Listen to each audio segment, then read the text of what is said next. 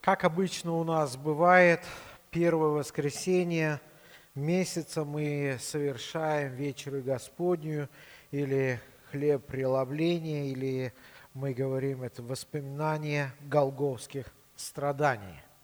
То есть мы вспоминаем о том, что Христос сделал для нас. А, в принципе, кто много-много лет идет за Господом, уже это привыкает слушать. Иногда это уже так идет, как бы забывается и идет, знаете, как, а, ну, уже по привычке. Но фактически Бог оставил нам эту заповедь для того, чтобы мы вспоминали действительно, что Христос сделал для нас. И пастор Дэвид сегодня проповедовал о том, что именно а, что мы не должны сравнивать себя друг с другом. У каждого свой уровень, и мы не можем очень часто сказать за другого человека, кто спасен или кто не спасен. И в Библии э, очень часто именно показана это именно слабость людей. Посмотрите, если только мы смотрим Евангелие от Матфея, вообще, если мы рассматриваем все Евангелия, то где-то с половиной Евангелия описывают последний месяц а, месяц а, до того, как совершились эти события, когда Христос был распят. И Матфей, если мы смотрим, то он рассматривает уже с 21 главы, очень подробно рассказывает о тех событиях, которые совершались а, именно в эти дни. А, когда э, именно события, которые происходили в последние, а, в последние именно дни перед смертью Иисуса Христа. Это был въезд Иисуса Христа в Иерусалим, это проповедь Его в храме. И э, мы сегодня немножко-немножко посмотрим с вами именно 26 э, главу, э, тогда, когда Иисус Христос вместе с учениками совершал вечерю именно вечеру, эту, когда он совершал эту Пасху. Мы читаем с 26 главу, 26 главу с 20, 20 э, стиха. Когда же настал вечер, он возлег с двенадцатью учениками, и когда они ели, сказал, «Истинно говорю вам, что один из вас предаст меня». Они весьма опечалились и начали говорить ему, каждый из них, «Не я ли, Господи?» Он же сказал в ответ, опустивший со мной руку в блюдо, этот предаст меня. Впрочем, Сын Человеческий будет, и человеческий идет, как написано о нем. Но горе тому человеку, который Сын Человеческий предается. Лучше бы ему, бы этому человеку не родиться. При всем Иуда, предавший его, сказал, не я ли Рави?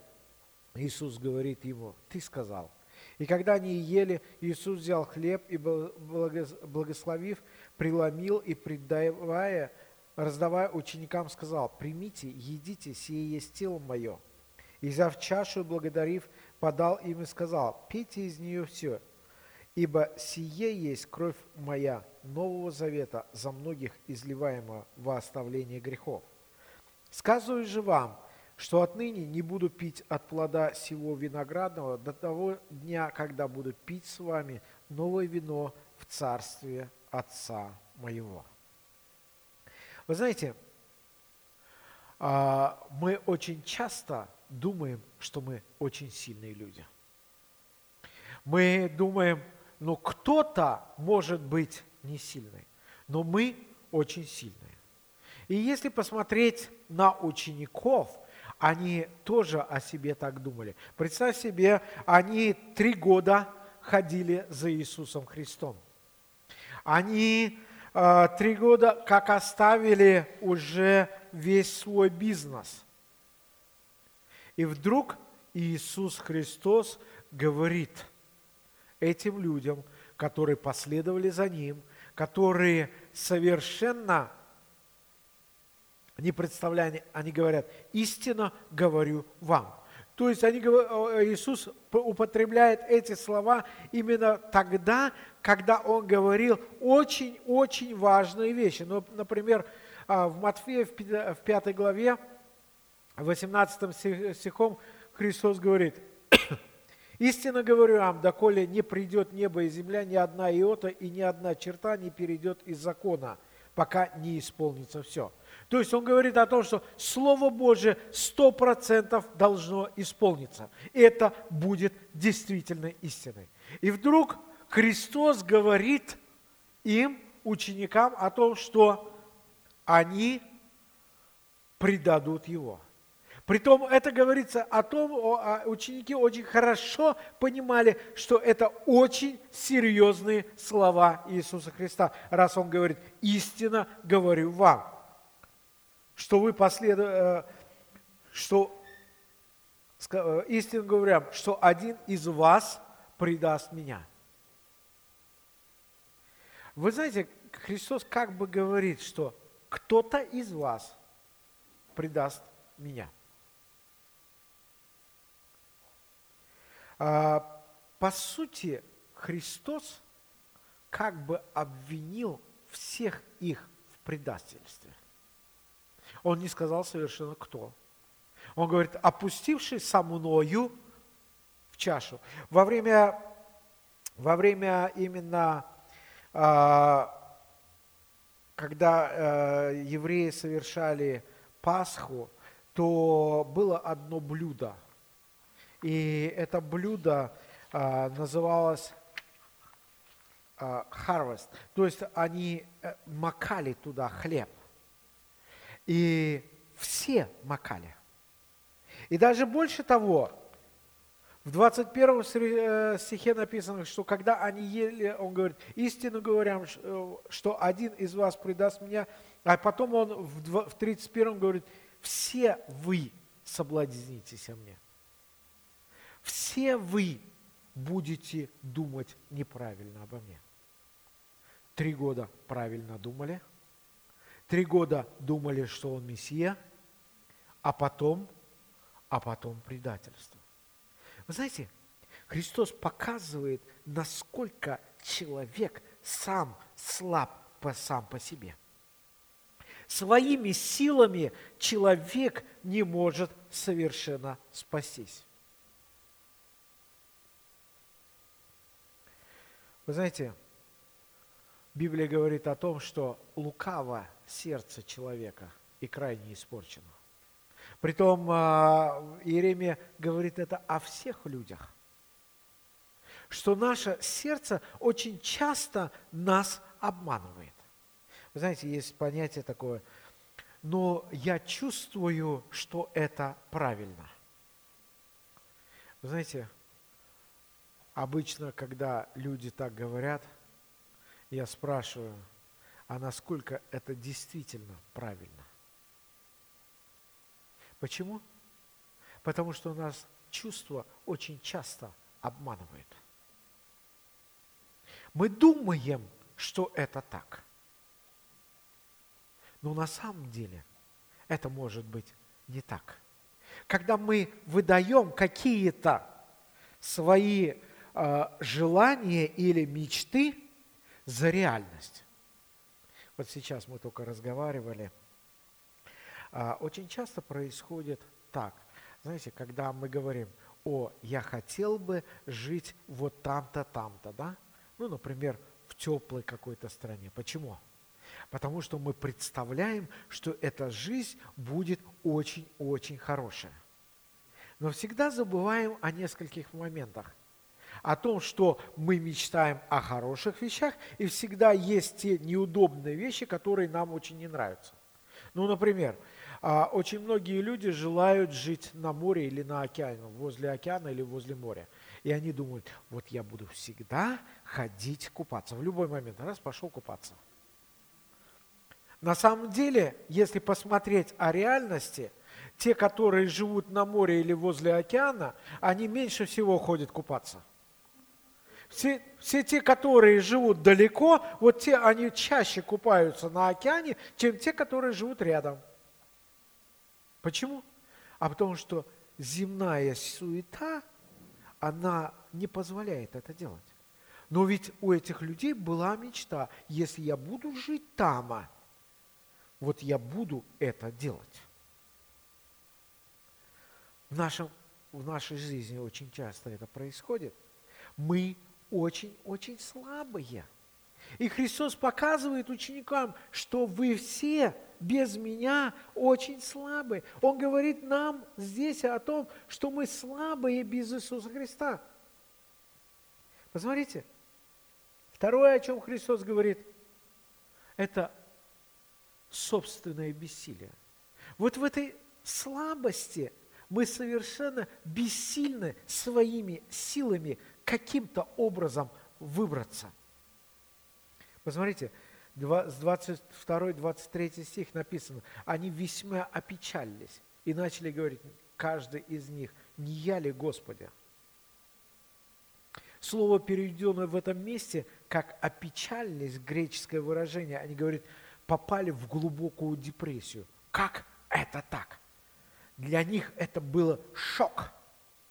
Как это Христос, наш друг, за которого мы уже готовы жизнь положить. Христос, посмотрите, апостол Петр говорит, все отрекутся, я не отрекусь, да? Я готов умереть за тебя. И ты говоришь мне, что я могу отречься, что я могу тебя предать. Да не будет это такое. Все будут, но только не я. Они попали в глубокую депрессию. Как это учитель мог сказать о них такое? Вы знаете, а, мы часто хотим выглядеть очень прилично перед другими людьми.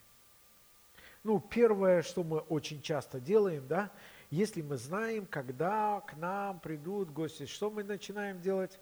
Быстро-быстро все убирать. Если услышали вдруг, что через полчаса кто-то придет, и мы не успеваем убирать, что мы начинаем делать? Мы запихивать в разные углы начинаем. Для чего? Для того, чтобы показать, что у нас везде порядок. Чтобы о нас думали хорошо. А мы одеваемся очень хорошо, как нужно. Почему? А у нас даже есть такая поговорка, по одежке встречают, а по уму провожают. Да? А, то есть, как мы одеты, как мы себя ведем, об этом складывается о нас мнение. И вдруг эти люди хотели всегда быть хорошими, и вдруг Христос о них, о всех говорит, вы отрекетесь, вы оставите меня.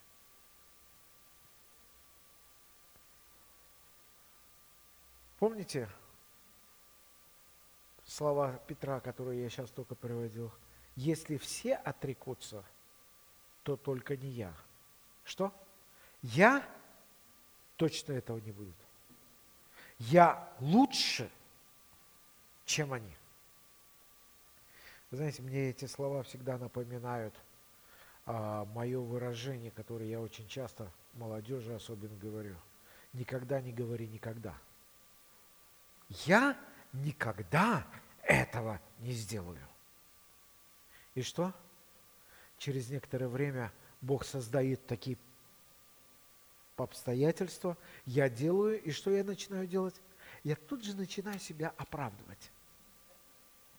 Ну, вы понимаете, это были обстоятельства такие. Всякая попытка хвалиться собой обязательно закончится разочарованием. Ученики очень часто это делали. Они хотели хвалиться собой. Но, посмотрите, Бог показывает о том, что мы должны хвалиться никак не собой. Мы можем только хвалиться тем, что Бог производит в нашей жизни. Бог избрал нас и дал нам спасение не от того, что мы делали хорошие дела. Он избрал нас по своей милости и благодарность Ему за это. Поэтому Библия говорит, что «Ибо благодать вы спасены через веру, и это не от вас Божий дар, не от дел, чтоб никто не хвалился». Мы не можем заработать спасение никакими делами, независимо от того, сколько мы трудимся в церкви, что мы бы делали или ничего не делали. От этого ничего не зависит. Но в то же время, в то же время Бог призывает нас, если Он спас нас, мы должны трудиться. Десятый говорит, но вы созданы на добрые дела. И посмотрите, кем мы хвалимся. Вы знаете, когда мы участвуем в хлеб-преломлении, первый вопрос, осознаем ли мы, насколько мы бессильны? Второй вопрос, кем мы хвалимся? Мы это достигли своими силами или это достиг в нас Бог? Но вы знаете, благодарность Богу еще заодно. Благодарность Богу за то, что независимо ни от каких наших дел, Бог совершает свою работу. Посмотрите, а, очень интересно, если мы посмотрим на учеников, то когда Христос говорит им о том, что один из вас предаст меня, они никогда не могли подумать это на Иуду. Иуда числился среди них очень хорошим человеком. Вот представь себе такую, э, такую вещь. Можем ли мы в церкви назначить кассиром того человека, который есть вор? Никогда. И ученики не предполагали, что Иуда был вором. А, никогда бы мы не назначили человека э, кассиром в церкви, если бы человек вел какой-то аморальный образ жизни или еще что-то. Мы всегда бы попросили бы того, кто, кому мы очень сильно доверяем. И ученики делали то же самое. Иуда Искариот – это был ихний кассир. Он носил все их деньги – они доверяли его, и они никак не думали о том, что он может быть предателем. Но Иуда уже пришел с целью предать его. Он уже договорился со священниками, что он предаст его. Он знал об этом. И в этом различие было учеников и, положение Иису, Иисуса. Но Иисус знал эти все планы – и на фоне этого мы видим независимость Божьего плана от наших дел. Посмотрите, Христос говорит, 22, с 22 стиха и ниже он говорит, впрочем, от того, что как бы вы, кто бы меня не предал, независимо от того, соблазнитесь вы или не соблазнитесь, независимо от этого, Сын Человеческий идет, как написано о нем.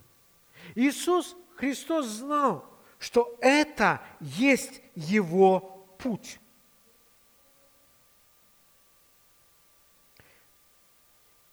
Впрочем, Сын Человеческий идет, как написано о нем.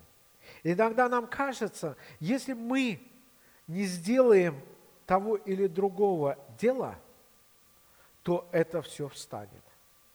Если мы что-то не сделаем, на нас свет клином сойдется. Если мы что-то не сделаем, но ну, это будет очень плохо. Знаете, в нашей жизни очень часто мы так думаем о себе. Мы начинаем думать, что мы очень большие люди. Хотя я прямо скажу, что когда мы подводим, это тоже неприятно. Это тоже нехорошо. И мы должны говорить э, и говорили много об нашей ответственности.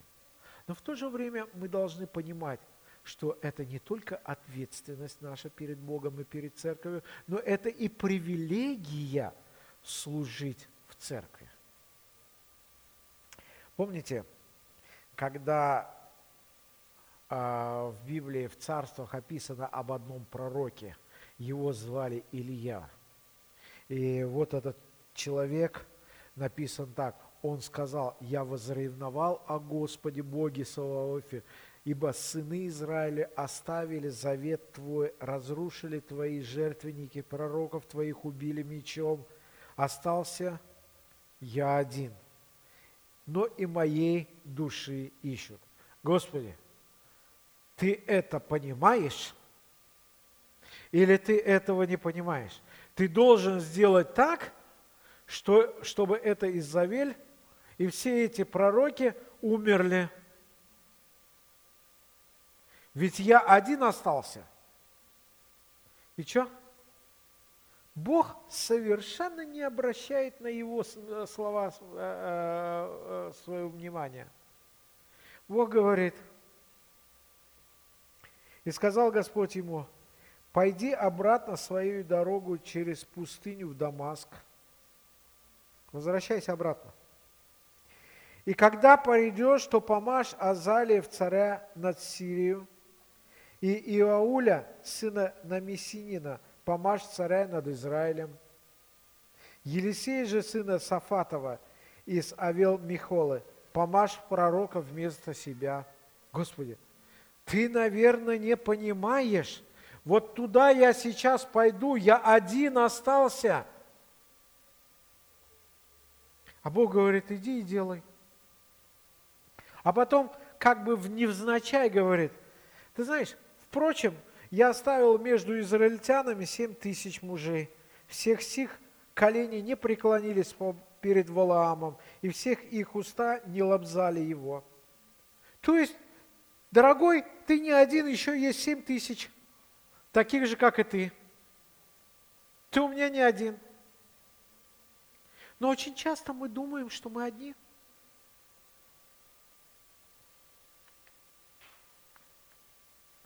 Посмотрите, Христос говорит, впрочем, Сын Человеческий идет, как написано о нем. То, что вы планируете, то, что вы соблазнитесь, но я пришел для того, чтобы умереть за вас. Вы знаете, как-то еще очень давно на разборе, как-то мы в Ташкенте разбили, я был, наверное, мне было лет 12 или 11, и один брат встал и выдвинул теорию. Если бы Иуда не предал Христа, что было бы тогда? Вы знаете очень интересную вещь? Начали говорить о том, как было бы хорошо. Христос бы за нас не умер, то тогда над ним бы не смеялись, Тогда его восприняли бы как Мессию, он царствовал бы на земле.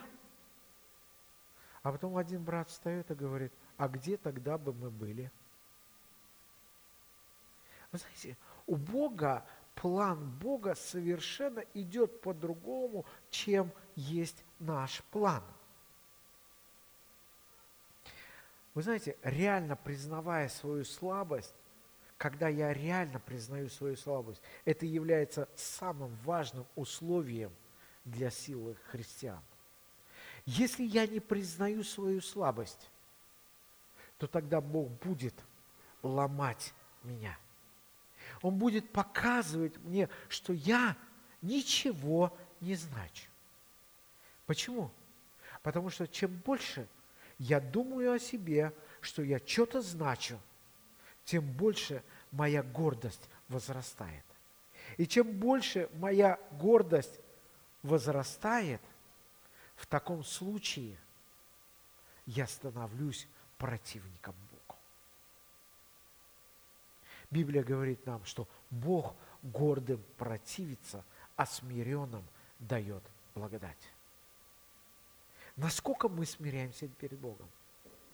Посмотрите, Христос показывает нам – о том, что когда мы принимаем и уча или участвуем в хлеб-преломлении, мы первые должны осознавать свою слабость в этом мире. Что без Бога, без Иисуса Христа мы никогда не сумеем достичь спасения. Без Иисуса Христа мы никогда не сумеем быть сильными.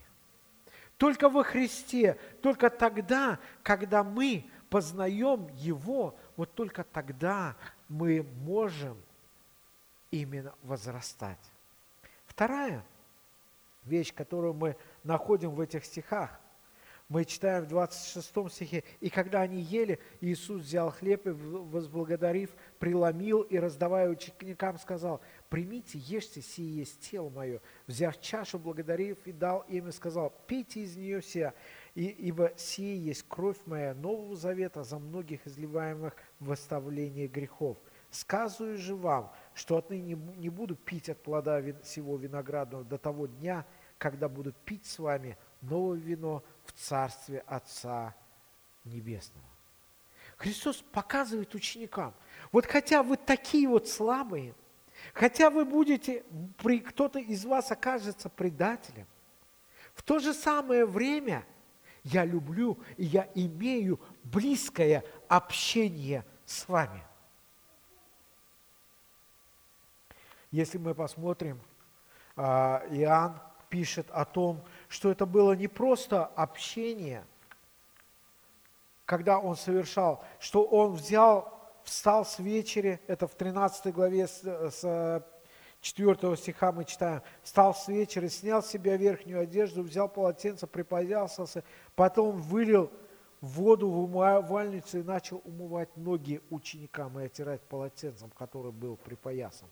То есть Христос показывает, что Он готов служить тем людям, которые через какое-то очень короткое время отрекутся от Него. Он хотел иметь очень близкое общение с ними.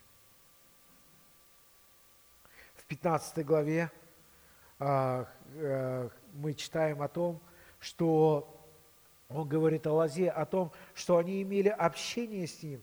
Это те, которые являются предателями, которые через какое-то время отрекутся от них. Он говорит им, а, молится в 17 главе о, них и говорит, «Отче, которых Ты дал мне, хочу, чтобы там, где и я, они были со мною.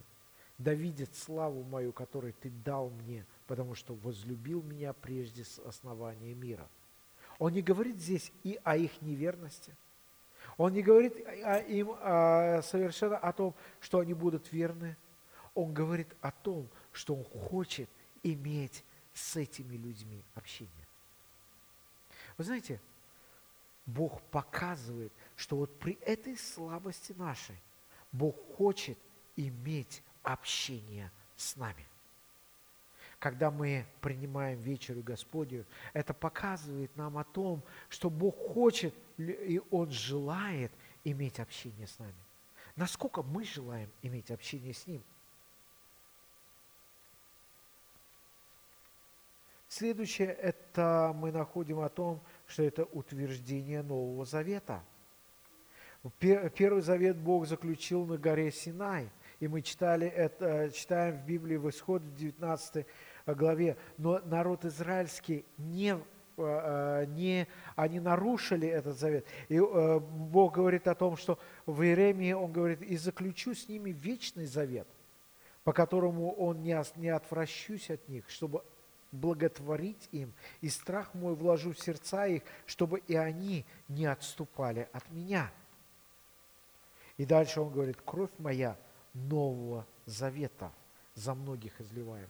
Вот это моя кровь. Я иду для того, чтобы заключить завет мой с вами. Вот этот завет нарушили, но теперь этот новый завет, который будет написан в сердцах.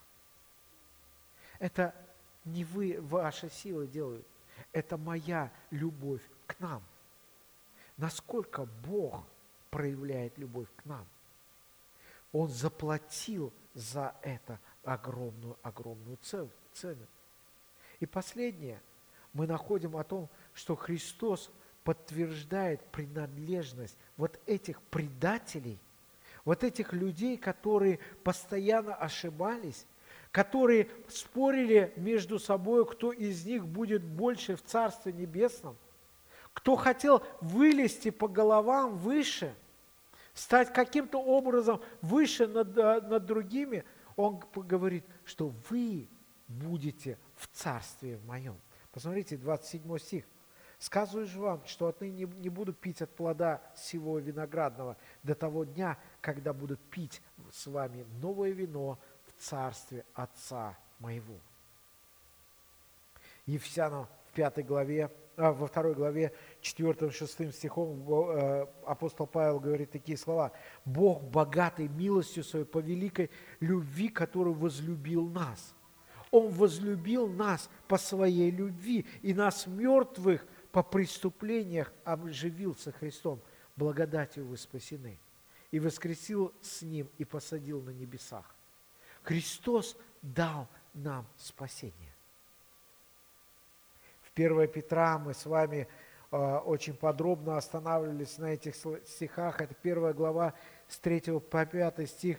Э, апостол Петр говорит так. «Благословен Бог и Отец Господа нашего Иисуса Христа по великой милости – возродивший нас воскресением Иисуса Христа из мертвых к упованию живому, к наследству нетленному, чистому, невиданию, хранящемуся на небесах для вас.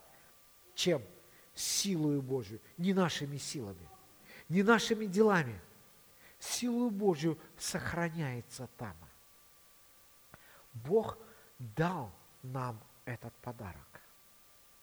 Вопрос заключается, насколько мы можем пользоваться этим подарком. Насколько мы пользуемся этим подарком? А, вчера на Братском а, один из преподавателей привел очень интересный пример. Он говорит, представь себе, если вам подарили большую-большую коробку с многими-многими подарками. И говорят, вот это ваш подарок. Там лежат много-много разных вещей. Но вы берете эту коробку, поставили ее, и что дальше? А дальше вы не трогаете из нее ничего. Почему? Ну, это подарок один. А то, что там лежит, это все включено. Но вы взяли, но не пользуетесь этим.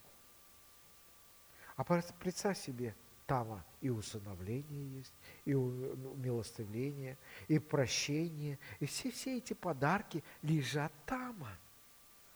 Что нужно только сделать?